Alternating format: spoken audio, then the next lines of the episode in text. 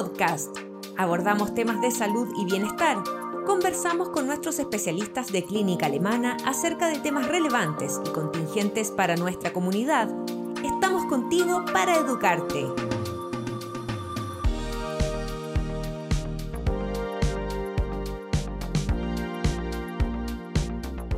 Bienvenidos a un nuevo Alemana Podcast. En esta ocasión conversaremos con Carolina Invert, nutricionista deportiva de Alemana Sport, quien nos contará sobre las distintas consideraciones que debemos tener en los deportes de largo aliento y resistencia. Bienvenida y muchas gracias por acompañarnos. Muchas gracias por la invitación. Carolina, cuéntanos a qué le llamamos deportes de largo aliento. Bueno, mira, por deportes de largo aliento y resistencia vamos a entender eh, a todos aquellos que uno puede extender el movimiento por más de 20 o 40 minutos. También podríamos denominar los deportes cíclicos, en los que el movimiento va a ser repetitivo, reiterativo. Entonces son deportes, por una parte, que eh, requieren una mayor demanda de energía y por otra, que también tienen un mayor desgaste. ¿Y cuántas calorías, por ejemplo, podría llegar a gastar un deportista de largo aliento? ¿Y cuál es la diferencia también con otros deportes? Bueno, mira, eh, el gasto calórico de un entrenamiento o actividad de larga duración o de largo aliento, de larga resistencia, va a depender un poco del entrenamiento, ¿ya? Y por esto es súper importante algo que nosotros conocemos como periodización de la alimentación o periodización de la nutrición a estos programas de entrenamiento.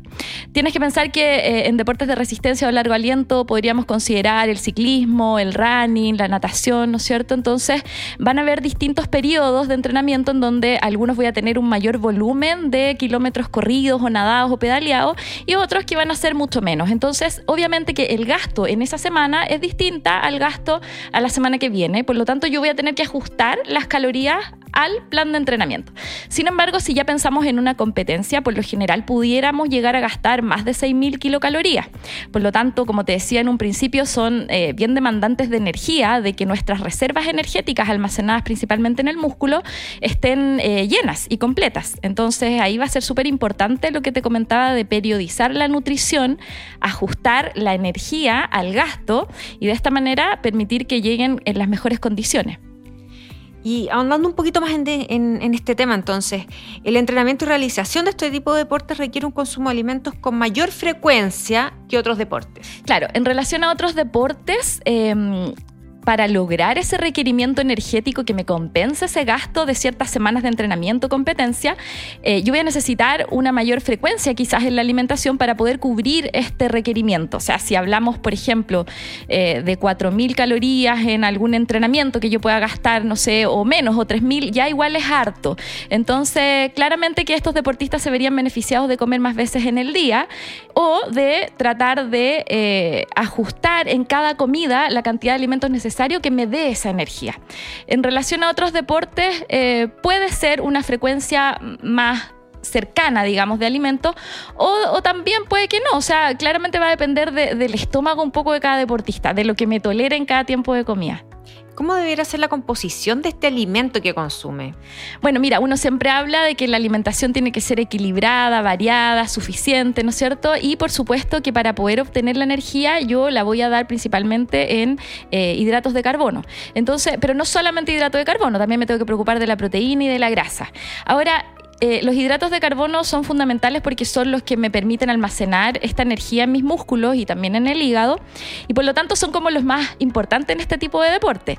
Eh, sin embargo, la proteína también lo es y muchas veces la grasa en aquellas situaciones en donde yo tenga que cubrir un requerimiento muy grande, por ejemplo 6.000, 8.000 kilocalorías, eh, por supuesto que también voy a tener que usarla. Así que por lo tanto va a depender un poco del periodo en el que el deportista se encuentre, en el momento, de cómo yo voy a distribuir estos macronutrientes. ¿Qué otros aspectos tenemos que tomar en cuenta? Por ejemplo, ¿qué tan importante es la composición corporal del deportista? Súper importante, uno de los aspectos importantes en estos deportes es eh, evaluar la composición corporal. Una, porque en realidad uno habla siempre de un peso resistencia, un peso fuerza, un peso potencia. En este caso, estos deportes requieren un peso resistencia y para poder resistir este movimiento por largo tiempo o largo aliento, eh, por supuesto que va a tener que ser más liviano, más magro, ser como eh, a lo mejor un ave rapaz, no lo sé por darte algún ejemplo, pero tratar de sentirme lo más liviano posible porque voy a estar por harto rato eh, manteniendo el mismo movimiento. Entonces, eh, en ese sentido, tener un porcentaje de grasa más bajo o adecuado y una masa muscular también adecuada, porque anteriormente habíamos dicho que las reservas de energía se almacenan en el músculo principalmente. Entonces, si yo tengo una masa muscular importante, voy a tener mayor oportunidad de reservar más energía. Entonces, eso hay que ir evaluándolo en cada deportista. todos los deportistas son distintos, tienen composiciones corporales distintas, pero en el fondo uno puede llevarlos a una masa adecuada para el deporte y buscar este peso deporte, en este caso peso resistencia, que va a ser mucho más idóneo para el rendimiento. Y pensando eh, específicamente en, en, el momento de la actividad que tenemos, ¿cómo debería ser la alimentación antes, durante y después de la actividad deportiva? Ya, mira, súper importante. El antes de un entrenamiento o actividad importante eh, depende muchas veces del tiempo que yo tenga para comer. Porque muchas veces uno llega a un entrenamiento justo o muchos de estos deportes se practican muy temprano en la mañana, muy tarde en la noche. Entonces uno sale de la casa. Eh, directo al entrenamiento o se pasa de la pega directo al entrenamiento. Entonces, el antes yo te diría que depende un poco del tiempo que yo disponga para comer. Por supuesto que si tengo menos de una hora, eh, algún alimento que me aporte energía de manera más fácil, en forma de algún hidrato carbono de mayor absorción, disponibilidad, por ejemplo, una bebida deportiva, un gel, va a ser eh, adecuado. Pero si yo tengo tiempo, como cuando sé que tengo que entrenar un fin de semana a tal hora, me levanto y me tomo un buen desayuno. Y esa comida debería ser eh, mayormente rica en hidratos de carbono, con moderado aporte de proteínas, porque aquí la proteína no es tan importante, acá es más importante el carbohidrato, la energía. Y tiene que ser baja en fibra y en grasa para no molestar mi estómago, para no producir trastornos gastrointestinales. Ahora, durante la carrera, por supuesto que ahí únicamente voy a necesitar energía. O sea, en la medida que el tiempo avanza, ¿no es cierto? Y ya se me van agotando estas reservas, yo voy a necesitar energía y esa energía nosotros la brindamos principalmente con alimentos para deportistas, que son formatos más cómodos, me aportan energía más rápida, más disponible para mis músculos. Y bueno, y después de la carrera hay que potenciar algo que es sumamente importante, que es la recuperación. Y esa recuperación tiene que ver con repletar estas reservas energéticas en el músculo, en el hígado, con reparar el tejido muscular que ha sido dañado por la actividad y todos los sistemas hormonales, inmunes, ¿no es cierto? El descanso es súper importante. Pero al repletar hablamos de reponer y para reponer yo tengo que comer. Y ahí nuevamente es importante el hidrato carbono y también la proteína. Entonces, lo que se sugiere que eh, de repente no es tan inmediato, es que una vez terminada la competencia, el entrenamiento, la actividad, uno pueda tener una ingesta con algo de hidrato carbono y proteína y que después esa ingesta se complemente con la comida que viene.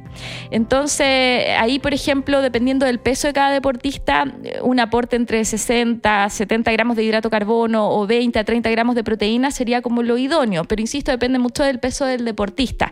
Para una mujer quizás el aporte es un poco menos que para un hombre por ejemplo, eh, pensando en lo que hablábamos del desayuno, ¿cuánto tiempo tiene que pasar eh, entre tomar un... Ya, tenemos el tiempo de tomar el desayuno. ¿Cuánto tiempo tiene que pasar hasta eh, que tengamos la actividad deportiva para que no, sea mucho o sea muy poco? Claro.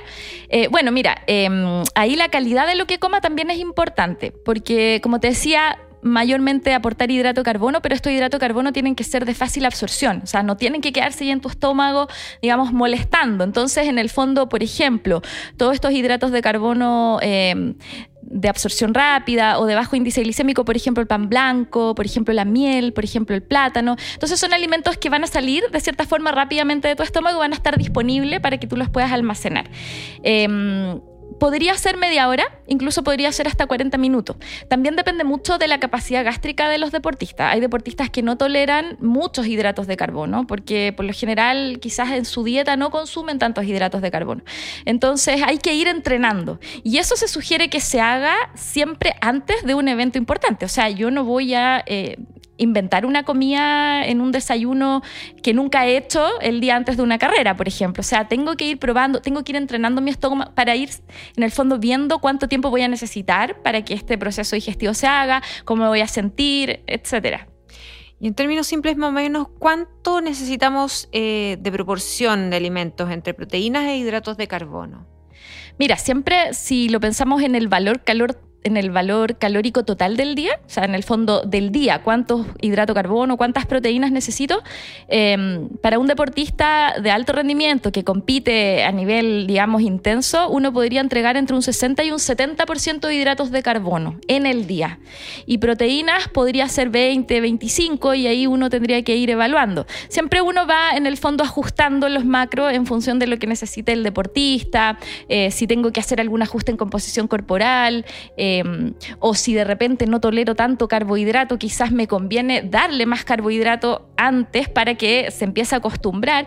Pero en general yo te diría que eh, para deportes de largo aliento, de resistencia, entre un 60 y un 70% de carbohidrato y 20 de proteína estaría adecuado. ¿Qué suplementos alimenticios pueden ayudar a optimizar, por ejemplo, el rendimiento deportivo? Como te mencionaba anteriormente, eh, una de las aspectos importantes en estos deportes satisfacer las necesidades de energía.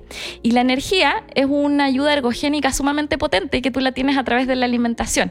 Entonces, si yo me aseguro a través de la alimentación de entregar adecuada cantidad de calorías y carbohidratos, ahí ya tengo dos potentes ayudas que deberían mejorarme el rendimiento.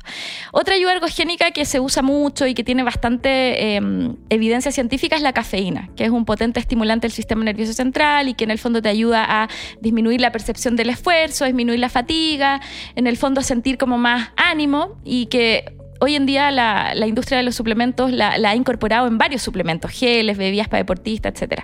Y la otra es la creatina, que también es un suplemento que tiene bastante evidencia y que es bastante bueno y seguro y que para todos esos periodos de recuperación en donde que hay que reponer rápidamente carbohidratos eh, y de repente no tenemos el tiempo o no tenemos la capacidad gástrica, la creatina me ayuda a reponer mejor eh, carbohidratos. Por lo tanto, también sería una ayuda ergogénica buena. Es distinto cuando una persona, por ejemplo, eh, no tiene este nivel tan alto de deporte.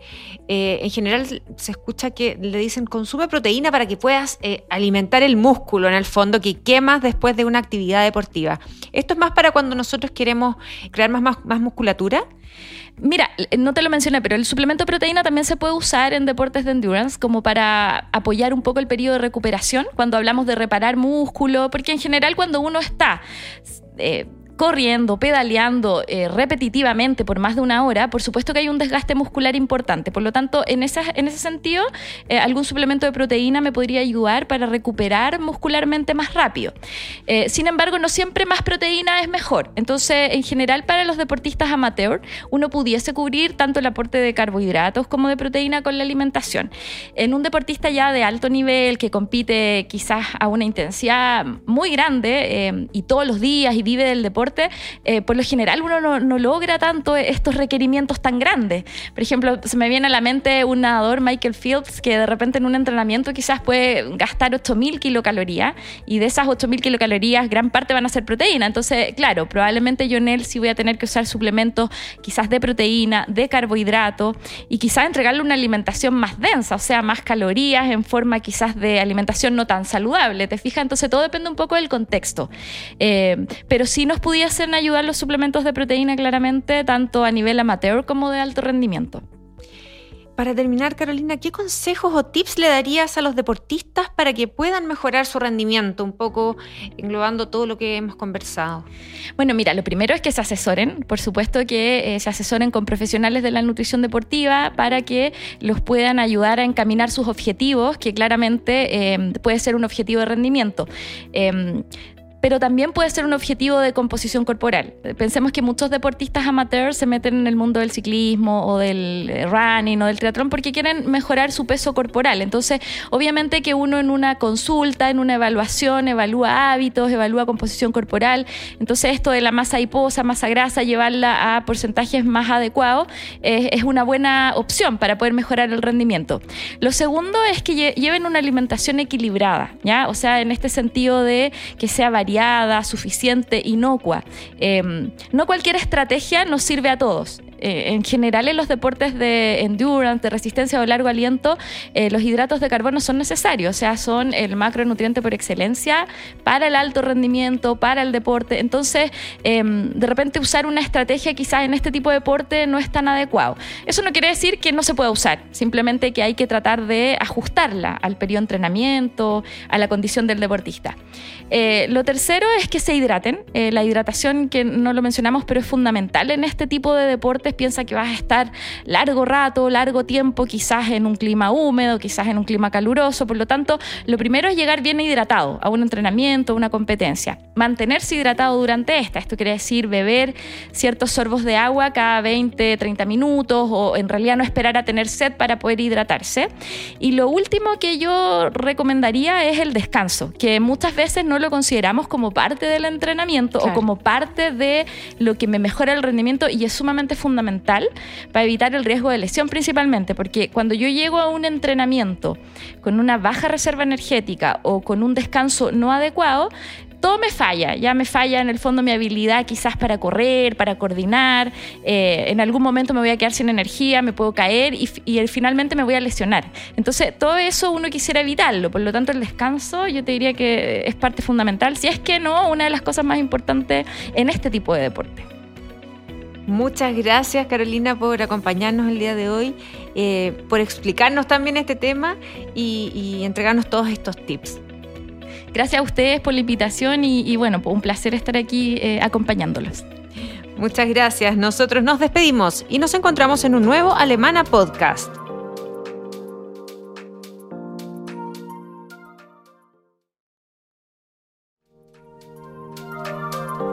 En nuestras redes sociales y visita nuestro sitio web alemana.cl. Nos vemos en otro Alemana Podcast.